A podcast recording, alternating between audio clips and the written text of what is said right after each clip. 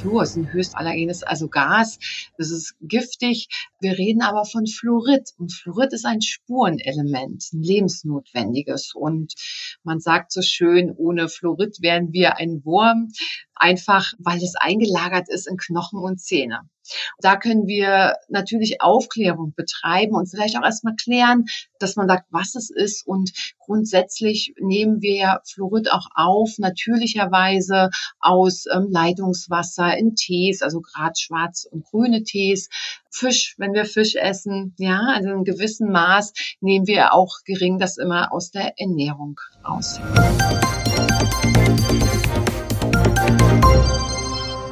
Ist wieder Mittwoch und damit Podcastzeit bei das PTA Magazin. Hallo und herzlich willkommen zum PTA Funk, dem Podcast für PTA und alle, die uns zuhören möchten. Mein Name ist Julia Pflegel und ich bin die Chefredakteurin des Magazins. Ohne Fluorid sind wir ein Wurm, sagt die zahnmedizinische Prophylaxe, Fach- und Verwaltungsassistentin Stefanie Kurzschenkel aus Hanau. Das Spurenelement stärkt die Knochen, aber auch den Zahnschmelz. Meine Kollegin Stefanie Fasnacht hat bei Kurzschenkel nachgefragt, in welchen Mengen Fluorid bei Kindern und Erwachsenen zur Kariesprophylaxe angewendet werden sollte. Die beiden tauschen sich auch über Zahnzwischenraumpflege aus und beleuchten, wie PTA ihre Apotheke in Sachen Mundgesundheit profilieren können. Hören Sie gleich mal rein. Viel Spaß und Liken nicht vergessen. Mein Gast heute ist Stefanie Kurzschenkel. Sie arbeitet seit 20 Jahren als zahnmedizinische Prophylaxe, Fach- und Verwaltungsassistentin. Außerdem ist sie Gesundheits- und Sozialökonomin, engagiert sich als Trainerin in der Erwachsenenbildung und gibt Kurse zum Stressmanagement. Ganz nebenbei ist sie auch noch Expertin für zahnfreundliche Ernährung und hat sich der zahnmedizinischen Oralprophylaxe verschrieben. Frau Kurzschenkel, ich freue mich sehr, dass Sie sich heute die Zeit nehmen, um sich mit mir zum Thema Mundgesundheit auszutauschen. Ja, hallo, ich freue mich auch sehr und ja, vielen Dank, dass ich hierzu eingeladen wurde. Sehr gerne. Mundgesundheit oder auch Zahn, vor allem Zahngesundheit, das ist ja ein sehr wichtiges Thema und Karies gilt in Deutschland ja leider nach wie vor als Volkskrankheit. Fast jeder Erwachsene und viele Jugendliche leiden drunter. Besonders unschön ist es, dass Daten gezeigt haben, dass auch schon ganz kleine Kinder, also die eine Kindertagesstätte besuchen, sehr häufig von Karies betroffen sind. Was kann man Ihrer Meinung nach ganz allgemein gegen Karies tun? Sie sind ja selber Mutter und die Zahngesundheit bei Kindern liegt Ihnen deshalb besonders am Herzen. Ja, das stimmt tatsächlich.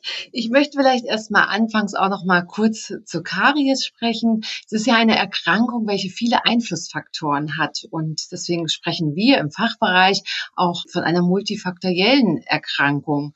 Also durch Säureangriffe ist es eine hervorgerufene Zerstörung der Zahnhartsubstanz. Gar nicht nur in Deutschland, sogar auch weltweit gilt sie neben der Parodontitis als Volkskrankheit. Und wenn wir so die Mundgesundheitsstudien uns anschauen, dann hat die Karies schon einerseits tendenziell abgenommen, aber wie Sie schon erwähnt haben, besonders die frühkindliche Karies bei den Kleinkindern unter drei Jahre ist ähm, tatsächlich auf dem Vormarsch. Im Allgemeinen ist es wichtig, um Ihre Frage, die letzte Frage zu beantworten, regelmäßig die Zähne zu putzen, also eine gute Mundhygiene zu betreiben, fluoridhaltige Zahnpasta zu verwenden, auch auf die zahnfreundliche Ernährung zu achten und den Zahnarzt regelmäßig zur Vorsorgeuntersuchung zu besuchen. Mhm. Ja, ähm, Sie haben gerade gesagt, wie man vorbeugen kann. Warum sind denn dann trotz allem, trotz dieser ganzen zur Verfügung stehenden Möglichkeiten eben kleine Kinder betroffen? Was mhm. denken, ist es das Elternhaus, was mhm. dahinter steckt? Das fragt man sich tatsächlich. Und wenn man da mal so ein bisschen schaut, haben wir ja schon seit vielen, vielen Jahren die Gruppenprophylaxe in Deutschland. Das ist so seit 1990 äh, muss das äh, sein. Die galt so für die Kinder von drei bis zwölf Jahre. Und die hat ja auch dazu geführt, dass er sehr viel weniger Karies auch haben. Und da sind ja die unter Dreijährigen nicht dabei. Ich denke, dass da ein Stück weit auch die Aufklärung noch ähm, weiter präsenter ja, werden darf und das in der Apotheke, das auch beim Zahnarzt und generell im Allgemeinen einfach an die Bevölkerung. Ja, es gibt ja auch Konzepte, wo die Hebammen verstärkt jetzt auch zu diesem Thema das an die äh, Mutter geben. Also da hat sich jetzt so in den letzten Jahren sehr viel entwickelt und die Früherkennungsuntersuchung für die ganz Kleinen ab sechs Monate, die gibt es tatsächlich auch erst seit 2019. Also ich vermute, dass dadurch auch die nächsten Jahre das Ganze sich auch wieder ein bisschen positiver entwickeln kann. Mhm. Vorausgesetzt, die Eltern nehmen diese Maßnahmen dann auch wahr, ne? Ja, Genau. Ja. Und das ist ein wichtiger Punkt, den Sie sagen, weil tatsächlich, wenn man äh, schaut bei uns, bei der Kassenzahnärztlichen Vereinigung gibt es ja immer die Zusammenfassung, wie werden bestimmte Behandlungen auch angenommen. Und dann sieht man tatsächlich auch bei den Frühuntersuchungen, dass ähm, sehr gering ist. Also da darf noch viel mehr passieren. Also das darf wirklich auch gerne weitergegeben werden, auch in den Apotheken, ne, dass ähm, Kleinkinder, also ab sechs Monate tatsächlich die Kinder auch in der Zahnarztpraxis willkommen geheißen werden. Mhm. Ja, also das ist eine sehr spannende Info. Das hätte ich jetzt auch so nicht gewusst. Also finde ich sehr wichtig, tatsächlich das weiterzugeben. Wie sollte denn das Zahnpflegeprogramm idealerweise bei den ganz Kleinen aussehen, jetzt mal abgesehen davon, dass man jetzt diese Vorsorgemaßnahmen wahrnehmen kann? Was sollte man täglich tun als Eltern, um dafür zu sorgen, dass es keine Karies gibt? Ja, also tatsächlich bei der Mundhygiene unterstützen, denn das können die Kinder ja in dem Alter noch nicht. Also da sind hauptsächlich die Eltern gefragt. Ja, im ähm, Kindergarten wird ja, wie gesagt, auch diese Gruppenprophylaxe mittlerweile auch durchgeführt für die unter Dreijährigen. Das ist aber, ich sag mal, ein, ein, eine kleine Säule. Die Eltern, die haben natürlich die Hauptverantwortung. Da ist die Mundhygiene ähm, wichtig, fluoridhaltige Zahnpasta Zahnpasta zu verwenden. Natürlich jetzt abhängig auch vom Alter. Da werden wir sicherlich noch drauf kommen, denn äh, da ist auch noch so, ähm, da gibt es bestimmte Empfehlungen dafür letztendlich, ja, je nach Alter. Und die Mundhygiene ist das eine. Wie sieht's denn mit der Ernährung aus? Ähm, ja. Denken Sie, dass da alle Eltern so gut Bescheid wissen? Natürlich ist die Ernährung auch ein ganz wichtiger Punkt. Ja, da ist häufig ähm, schon auch noch, da gibt's auch Lücken tatsächlich. Ja, man sieht es immer noch, dass Flaschen äh, gegeben werden, wo dann vielleicht doch Fruchtsäfte sind oder gesüßte Tees und generell äh, diese Nuckelflaschen sind ja nicht nur allein wegen der frühkindlichen Karies, schon allein auch wegen der Ausprägung der ganzen Kiefer- und Gesichtsmuskulatur nicht ganz so ideal. Mm, ja, okay. Jetzt noch eine Frage. Jetzt wurde bei so einem ganz kleinen Kind Karies festgestellt. Ab wann muss denn der Zahnarzt oder die Zahnärztin eine Füllung einsetzen oder den Zahn sogar ziehen? Oder was macht man dann da? Also wenn es jetzt tatsächlich eine richtige Karies ist, die auch schon im Schmelz, vielleicht auch sogar im Dentin ist, dann muss eine Füllung äh, gemacht werden oder sollte eine Füllung gemacht werden. Jetzt natürlich abhängig vom Alter haben wir ja gerade bei den unter Dreijährigen auch häufig das Problem, dass die von der Behandlung ja nicht ganz so mitarbeiten äh, teilweise. Die müssen erstmal eingewöhnt werden. Das kann schon durchaus auch sein, dass sowas auch mal unter Narkose stattfinden muss, dass dann eine Füllung gesetzt wird, den Zahn ziehen, dann ist es schon sehr ausgeprägt. Ja, dann haben wir so eine, ja, ich sag mal, nervnahe Karies und äh, unbehandelt kann die tatsächlich dazu führen, dass man so einen Zahn ziehen mhm. muss. Ja. Mhm. ja, das versucht man natürlich tunlichst zu vermeiden, ne? solche Sachen. Ja, ja, ja. Wir hatten es gerade schon angesprochen, fluoridhaltige Zahnpasten, Gele, Mundspülung sind ein wichtiger Baustein in Sachen Kariesprophylaxe. Welche Mengen empfehlen Sie denn jetzt für wen beziehungsweise welches Alter? Mhm.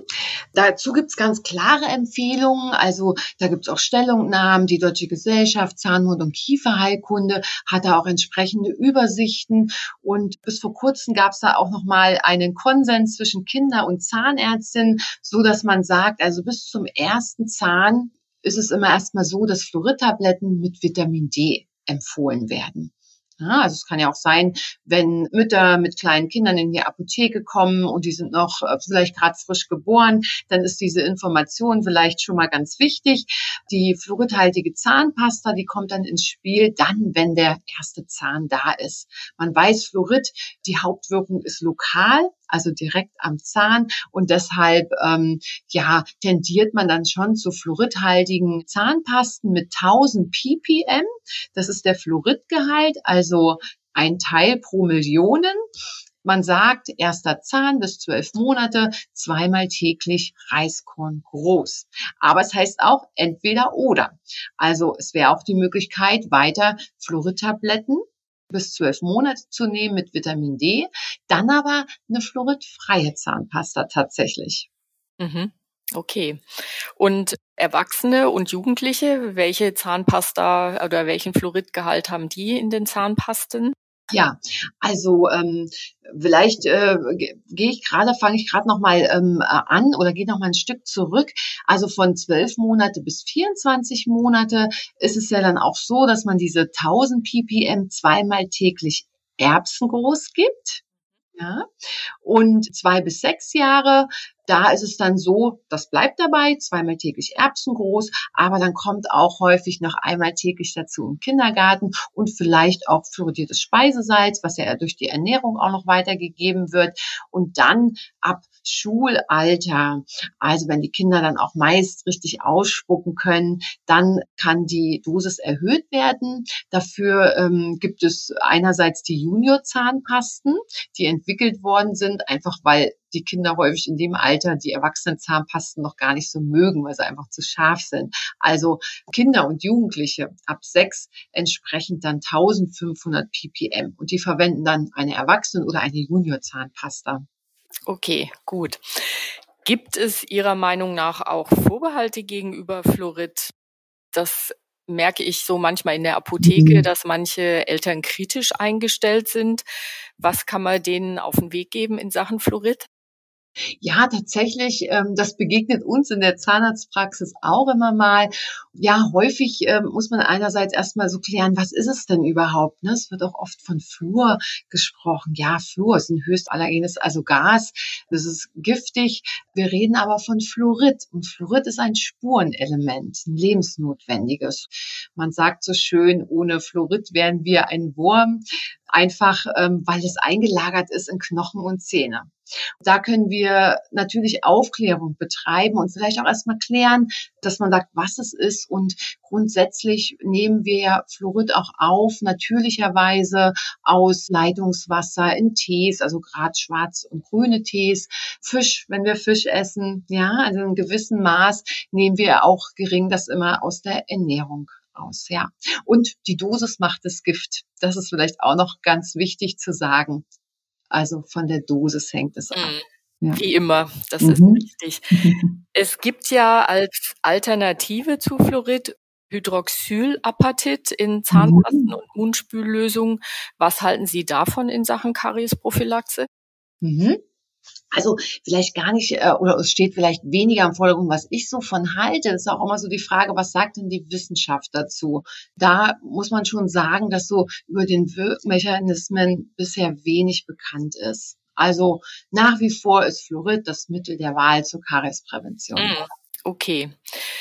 Gut, wir hatten jetzt fluoridhaltige Zahnpasten, Mundspüllösungen, Gele. Die Reinigung der Zahnzwischenräume, die spielt ja auch eine ganz wichtige Rolle in Sachen Kariesprophylaxe. Ab welchem Alter empfehlen Sie denn jetzt Zahnseide, Interdentalraumbürstchen oder auch, es gibt ja auch so Sticks, wann soll das angewendet werden, beziehungsweise wann können zum Beispiel auch Kinder das überhaupt mechanisch anwenden? Das ist ja auch noch so ein Ding. Ja, genau. Da hängt wirklich von der Motorik ab. Und das ist eine total spannende Frage. Es ist ja tatsächlich auch so, und da sind die Patienten auch immer erstmal ganz verdutzt. Wir putzen ja tatsächlich nur 60 Prozent mit der Zahnbürste. Das Restliche bleibt liegen, wenn wir nicht unsere Zahnzwischenräume reinigen. Also es ist ein ganz wichtiger Bestand und das tatsächlich auch schon von Anfang an. Dann natürlich erstmal durch die Eltern. Wenn man so, es gibt wissenschaftliche Leitlinien und dann stehen dann zum Beispiel die Interdentalbürstchen an erster Stelle. Das ist jetzt natürlich aber davon abhängig, wie sieht's denn da aus im Mund, abhängig vom Zahnstand. Es gibt durchaus Milchzahngebisse und gerade wenn die Kinder ein bisschen größer werden, das Milchzahngebiss wird ja auch lückiger, dann kann man sehr schön Interdentalbürsten verwenden.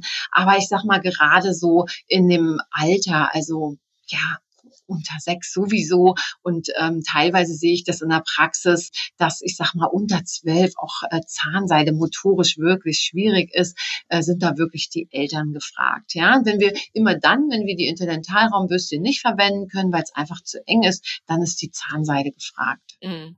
Und da sollten dann Eltern Hand anlegen. Genau, genau. Ja. Und da ist halt wirklich auch so wichtig, dass die Eltern wissen, die ähm, ja Fachkraft, die finden wir in der Praxis, die gibt uns da die Empfehlung. Wir instruieren ja auch und wir üben das auch mit den Eltern. Mhm, okay. Und wann empfehlen Sie es vor oder nach dem Zähneputzen? Ja, tatsächlich wird's vor dem Zähneputzen empfohlen. Mhm. Und wenn man Bürstchen oder Sticks verwendet, wie oft sollten die gewechselt, ausgetauscht werden? Mhm. Ist immer so ein bisschen abhängig ähm, von der Qualität der Bürstchen. Ja, aber grundsätzlich bei guter Qualität kann es gut funktionieren, ein bis zwei Wochen tatsächlich. Mhm. Okay. Frau Kutschenkel, welche weiteren Tipps haben Sie denn noch in Sachen Mundgesundheit? Vielleicht auch Tipps, die PTA in der Apotheke an Kunden und Kundinnen weitergeben können? Ja, also zum einen finde ich das äh, ganz toll, wenn es da auch immer so eine gewisse äh, Zusammenarbeit gibt. Also ich habe durchaus auch in Vergangenheit schon Infonachmittage in der Apotheke durchgeführt und vielleicht ist es einfach auch ein Tipp an die pharmazeutisch-technische Assistentin, da auch die Absprache mal mit den Zahnarztpraxen um die Ecke zu suchen.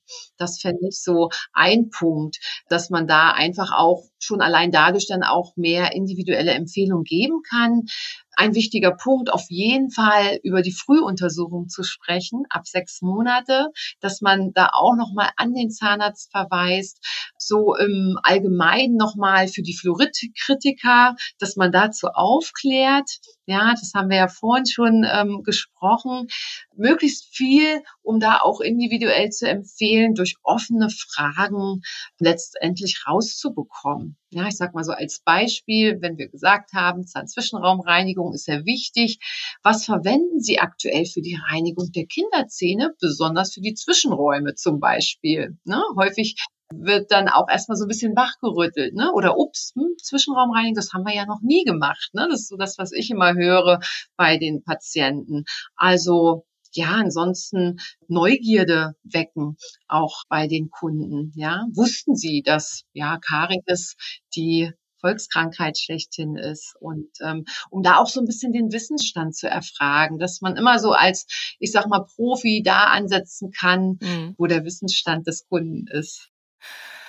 Diese Vernetzung finde ich auch sehr interessant. Da kann man ja wieder Kunden, Neukunden sich generieren und sich eben als Apotheke auch in Sachen Mundgesundheit profilieren. Das ist ja, sicher ja. eine gute Sache. Mhm. Ja, Frau Kurzschenkel, wir sind schon wieder am Ende unserer Podcast-Zeit. Traditionell kommt da bei uns zum Abschluss die Frage nach Ihrem Aufreger der Woche, positiver oder negativer Art. Über was haben Sie sich diese Woche gefreut, geärgert, was auch immer? Aufreger der Woche im ja positiven Sinne vielleicht, bin eher positiv strukturiert. Ja, ich bin jetzt erst wieder frisch gestartet, frisch aus dem Urlaub war, kam ich am Montag zurück in die Praxis und ja, ich habe mich gefreut, einfach ähm, die Arbeit wieder aufzunehmen. Wir sind ja die Biofilm-Manager, sagt man so schön. Ja, also Biofilm, da geht's ja darum, die Bakterien, die Plaque zu beseitigen an den Stellen, wo der Kunde, die Patienten nicht drankommen. Ja, und somit ähm, habe ich meine Arbeit wieder aufgegriffen und habe mich erfreut an den vielen, ja, verschiedenen Patienten, groß und klein. Sehr schön. Dann wünsche ich Ihnen dabei weiterhin viel Spaß und ich bedanke mich für Ihre Zeit und die vielen guten Tipps. Und ja, es hat mich sehr gefreut, Dank. dass Sie da waren. Gefreut. Ja, ja Dankeschön. Tschüss. Tschüss. Das war unsere aktuelle Episode vom PTA Funk, dem Podcast von das PTA Magazin. Danke, dass Sie zugehört haben. Wir freuen uns über Downloads, Likes und Kommentare. Auf Wiederhören bis zum nächsten Mal.